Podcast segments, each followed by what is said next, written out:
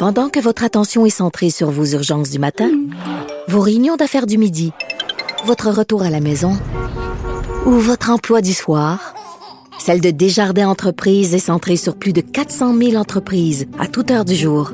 Grâce à notre connaissance des secteurs d'activité et à notre accompagnement spécialisé, nous aidons les entrepreneurs à relever chaque défi pour qu'ils puissent rester centrés sur ce qui compte, le développement de leur entreprise.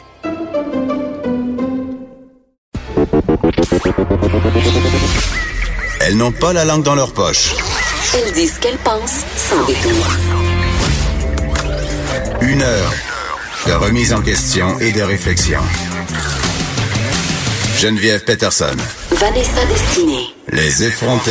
Salut tout le monde, j'espère que vous allez bien. On est vendredi. Et qu'est-ce qu'on dit vendredi, Vanessa, dans Annie et ses hommes? On dit c'est vendredi, on fait l'amour? Je suis prête, Geneviève. Prête? prête à te recevoir, ma chère. Est-ce que tu es prête à faire l'amour ce soir avec ton conjoint? Bien sûr. Mon Parce conjoint. il le faut. Il faut pas, il faut pas dire ce mot-là parce que sinon, euh, il y a plus, il y a plus de désir.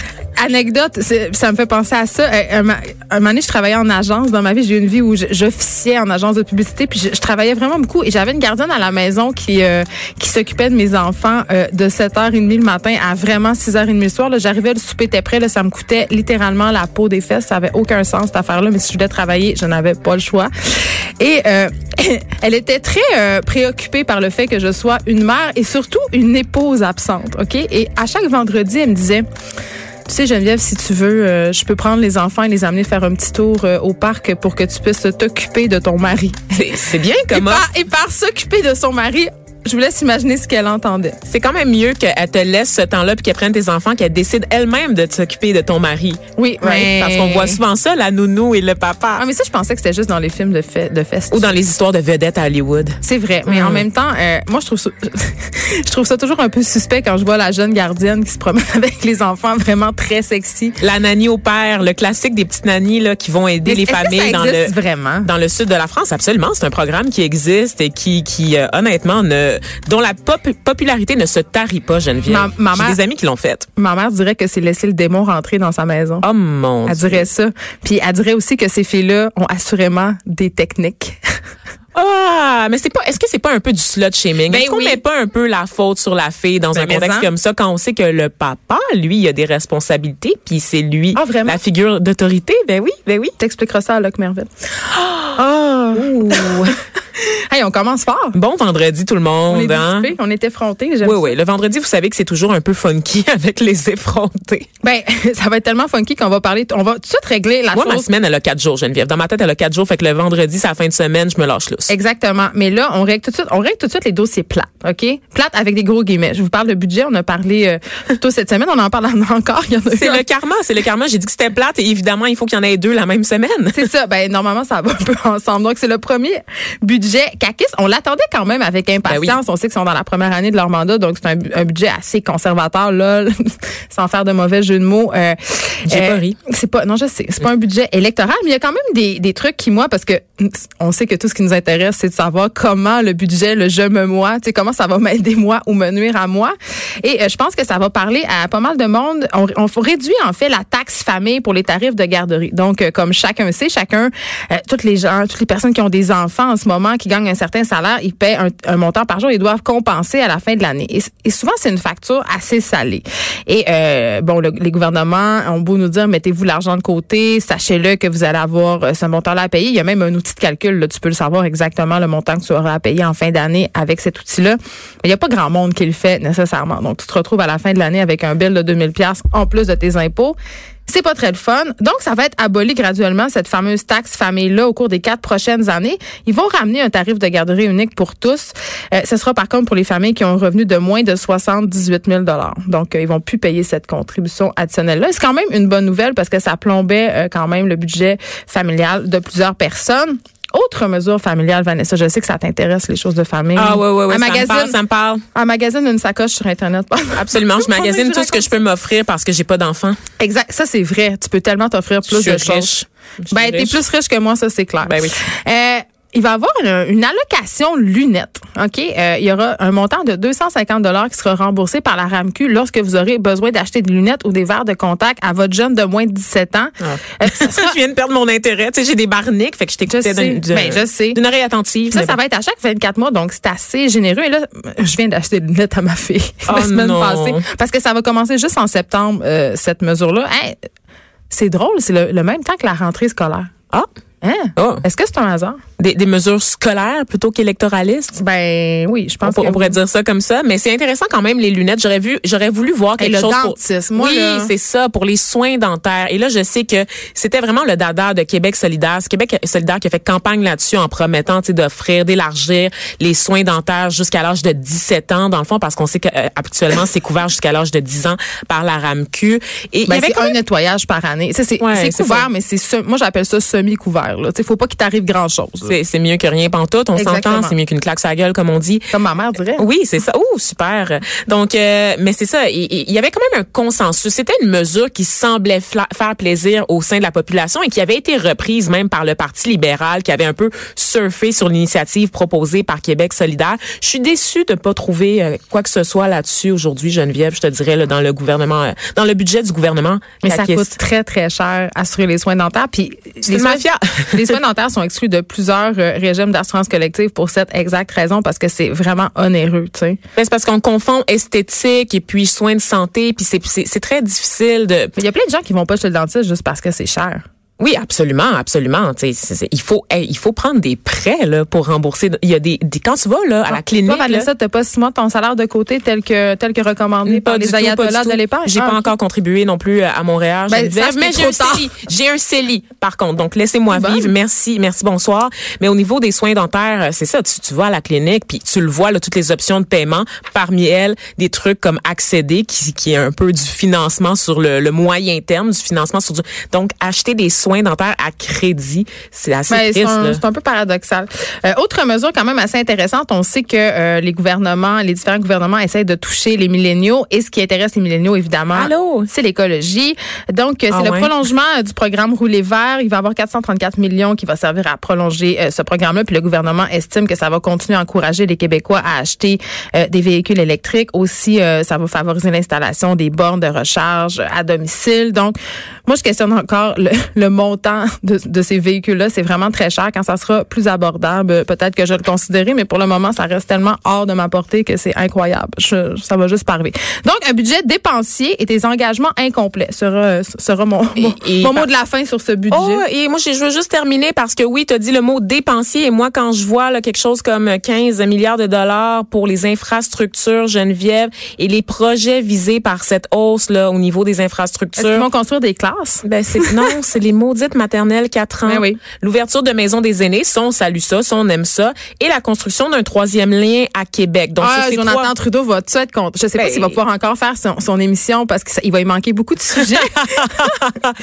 Vous êtes amis, on le rappelle. Je l'adore. Mais sur les trois choses que je viens de nommer, Geneviève, il y, y en a au moins deux qui ne font pas consensus auprès de la population, qui sont impopulaires et qui sont dénoncées par les experts du milieu. Le troisième lien, notamment, qui tout le monde dit là, que ça va pas désengorger, là, ça va créer un autre problème au niveau du trafic à Québec. Même chose pour les maternelles 4 ans, ça serait le fun qu'on se concentre d'abord sur la réparation des écoles qui existent déjà et qu'on achète, qu'on arrête d'acheter des campers pour nos étudiants et nos élèves à cette l'extérieur semaine, des écoles. c'est cette semaine qu'on parlait qu'à Laval, il allait littéralement installer des maisons Bonneville dans les cours d'école Ben pour oui. pouvoir combler les besoins. Cet argent-là, vous, ça vous tente pas un peu de le réinvestir dans le salaire des professeurs, de revoir les conditions Ah, les, salariales? les, les professeurs gagnent déjà vraiment trop cher. Ah oui, hein, c'est ça. Ben oui, ben, ben, ben, ben, ben, oui.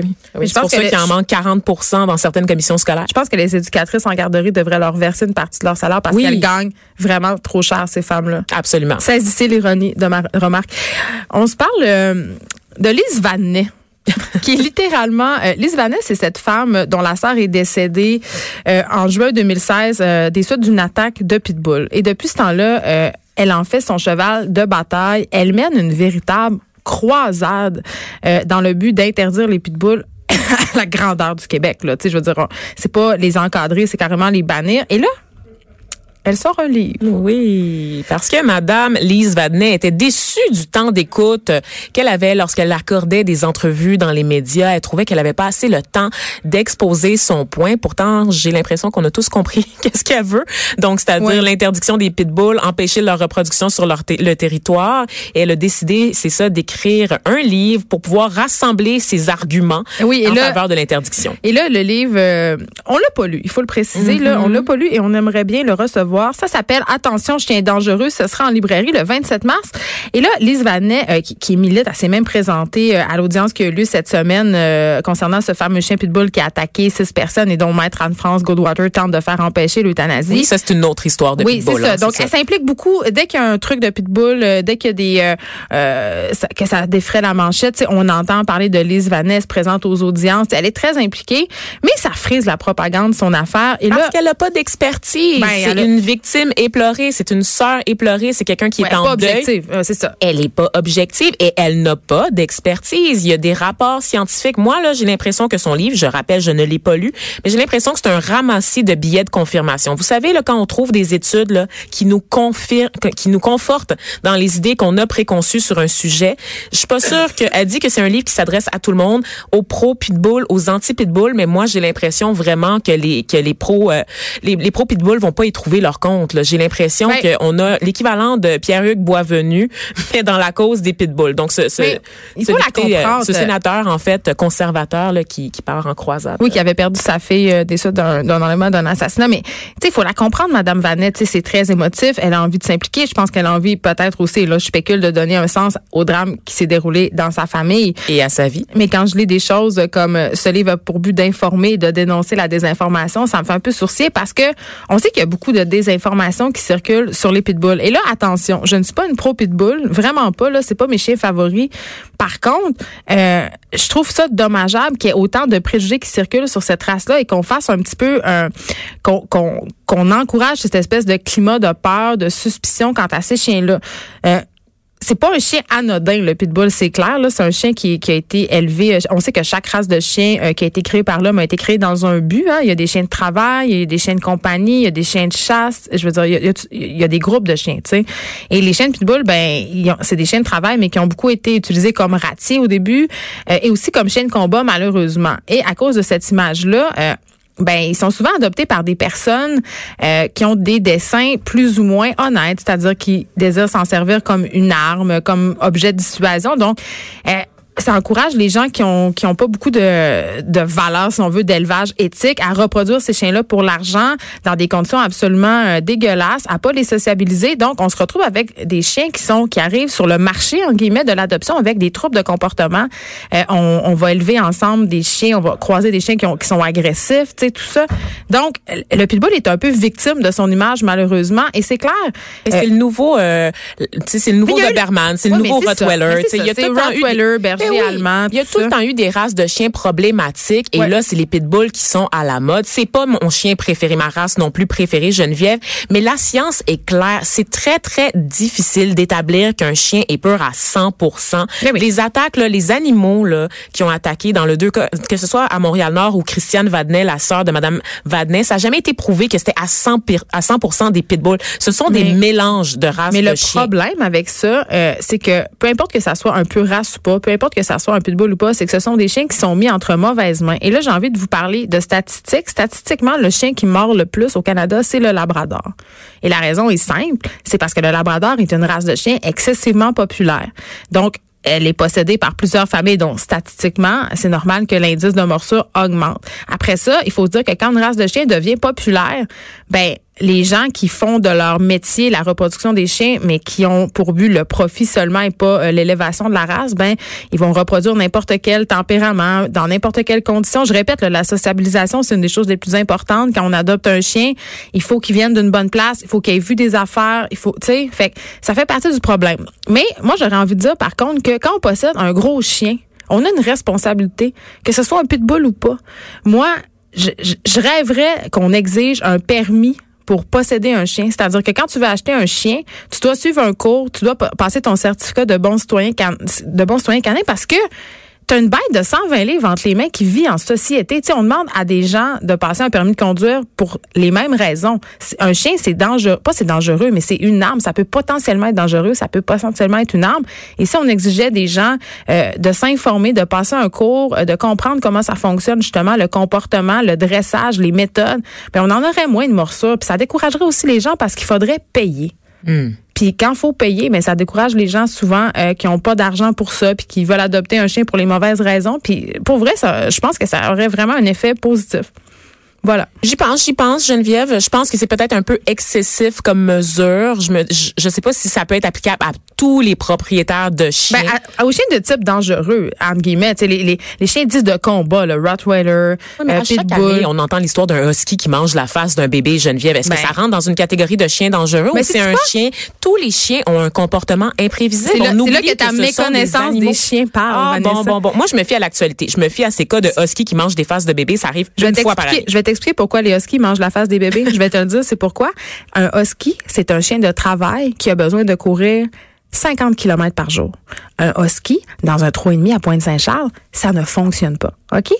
Alors, à moins de vouloir faire du trekking avec son chien, à moins de vouloir aller se promener sur le bord du canal de la Chine 4 heures de temps, les huskies, ils vont développer des problèmes de comportement, des problèmes d'agressivité. C'est des chiens qui ont besoin de vivre en meute. C'est des chiens qui ont besoin d'être encadrés très strictement et c'est des chiens qui ont besoin de dépenser leur énergie. Alors, c'est clair qu'un husky dans un 3,5 de Pointe-Saint-Charles, comme je viens de le dire, ben, il va la manger, la face du bébé. Mais c'est juste normal. Mais je suis bien d'accord avec toi, Geneviève. Ce que je te dis, c'est que ce chien-là est pas associé au type de chien qu'on considère comme étant dangereux. de plus en plus parce qu'on les voit, là. Tu sais, moi, j'ai Ouais. apeuré par les, j'ai Mais ça peut être n'importe quoi. Ce que je dis, ce que je rappelle, c'est qu'on oublie souvent que nos animaux de compagnie sont des animaux. Ben on a oui, tendance parce à faire fait- de l'anthropomorphisme. Exactement. Et de les concevoir comme des créatures. Tu sais, parce qu'on on les côtoie au Faut les élever. On a de la misère à élever nos enfants. Fait que pourquoi on élèverait nos chiens? Hein? Exactement. Donc, euh, un petit, un petit article à, lire là, que je vous recommande parce qu'il a été écrit par mon ami, puis je fais ça, moi. Je recommande des articles. Tes amis. Je blogue mes amis, même quand ils travaillent pour des réseaux concurrents. Donc, euh, 10 mythes sur les pitbulls. C'est une enquête là, réalisée pour euh, le compte de l'émission Découverte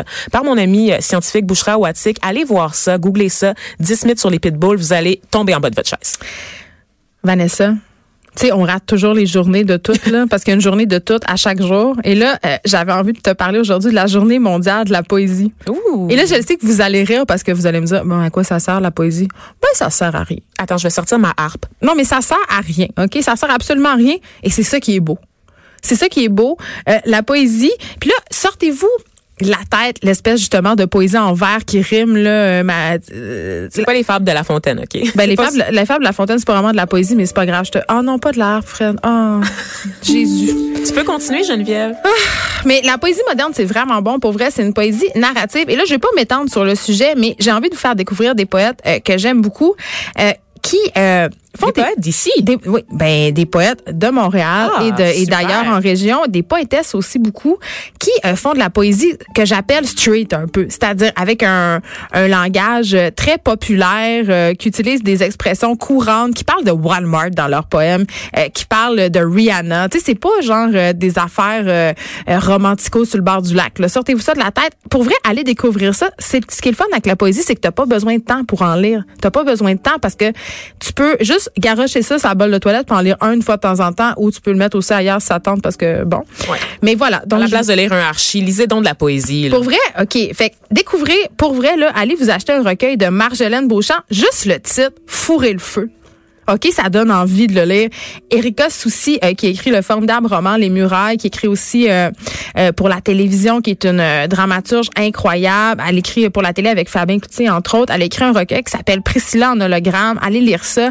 Michael Trahan, qui écrit un recueil de poésie. C'est une brique, mais c'est incroyable. C'est toute la poésie narrative. Là. Ça rime pas. Là. La raison des fleurs est le titre de son livre. Et Audrey Hébert, qui écrit un, un recueil qui s'appelle Hush la Girls. Tu sais, Ouh. fait que c'est quand même assez edgy. Et une autre qui est edgy et qui est poète, puis certaines personnes le savent peut-être pas, c'est Catherine Dorion. Oui. Et là, elle a lu euh, cette semaine à l'Assemblée nationale, je pense, un extrait d'un de ses textes. On peut l'entendre?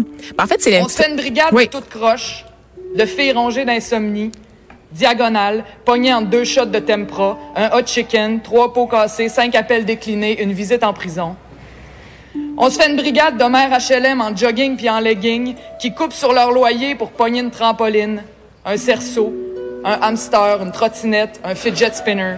En fait, c'était un extrait de Marjolaine Beauchamp. Ah, Donc, oui. il n'y a pas juste toi qui es fan, Geneviève, il y a moi maintenant, et il y a aussi Catherine Dorion. Elle a récité ce, ce poème, en fait, ce texte-là, à l'Assemblée nationale il y a quelques jours pour souligner la journée mondiale de la francophonie. Donc, vous voyez que tout est dans tout. L'amour des mots, ça passe par la francophonie, ça passe par la valorisation de nos artistes d'ici. Et c'est dommage parce que souvent, quand je pense au parcours scolaire, au parcours académique, quand on nous parle de poésie, on met beaucoup l'accent sur les grands auteurs. Je pense qu'on peut arrêter fait- la harpe, là. Je la harpe, qu'on l'arrête. Oh, je, je serais prête aussi. Ça me rend plus agressive que je pensais finalement. Je pensais que ça allait me détendre, mais je suis encore Non. plus craquée que quand on a commencé l'émission. Marjolaine Beauchamp, qu'on a eu à ce micro pour nous parler justement de sa croisade qu'elle mène parce que son fils est TDAH et elle avait des problèmes avec l'école. Donc, les, les poètes, c'est pas juste des gens justement avec des harpes et des bérets qui se promènent en faisant rien. là. C'est pas juste Absolument ça. pas. Puis c'est très, très varié. Tu as parlé euh, de tes poètes que t'aimes un peu, tes, tes, tes badass girls. Moi, Ouais. j'aimerais te parler aussi de Elkana Talbi qui a écrit Moi, figuier sous la neige, de Natacha Canapé-Fontaine Ah oui. également, qui est une super poétesse, et de Joséphine Bacon qui a récemment re- remporté un prix là, pour euh, son, son livre Washat. Donc, si vous voulez aussi découvrir des inspirations, de la poésie qui parle du territoire, de la- l'amour des grands espaces, qui vous font aussi voyager tout en étant des voix d'ici, et allez lire, allez les découvrir, parlez à vos libraires lorsque vous sortez. La poésie, c'est beaucoup plus accessible que l'on pense. Vraiment, là. De 9 à 10. Les effrontés.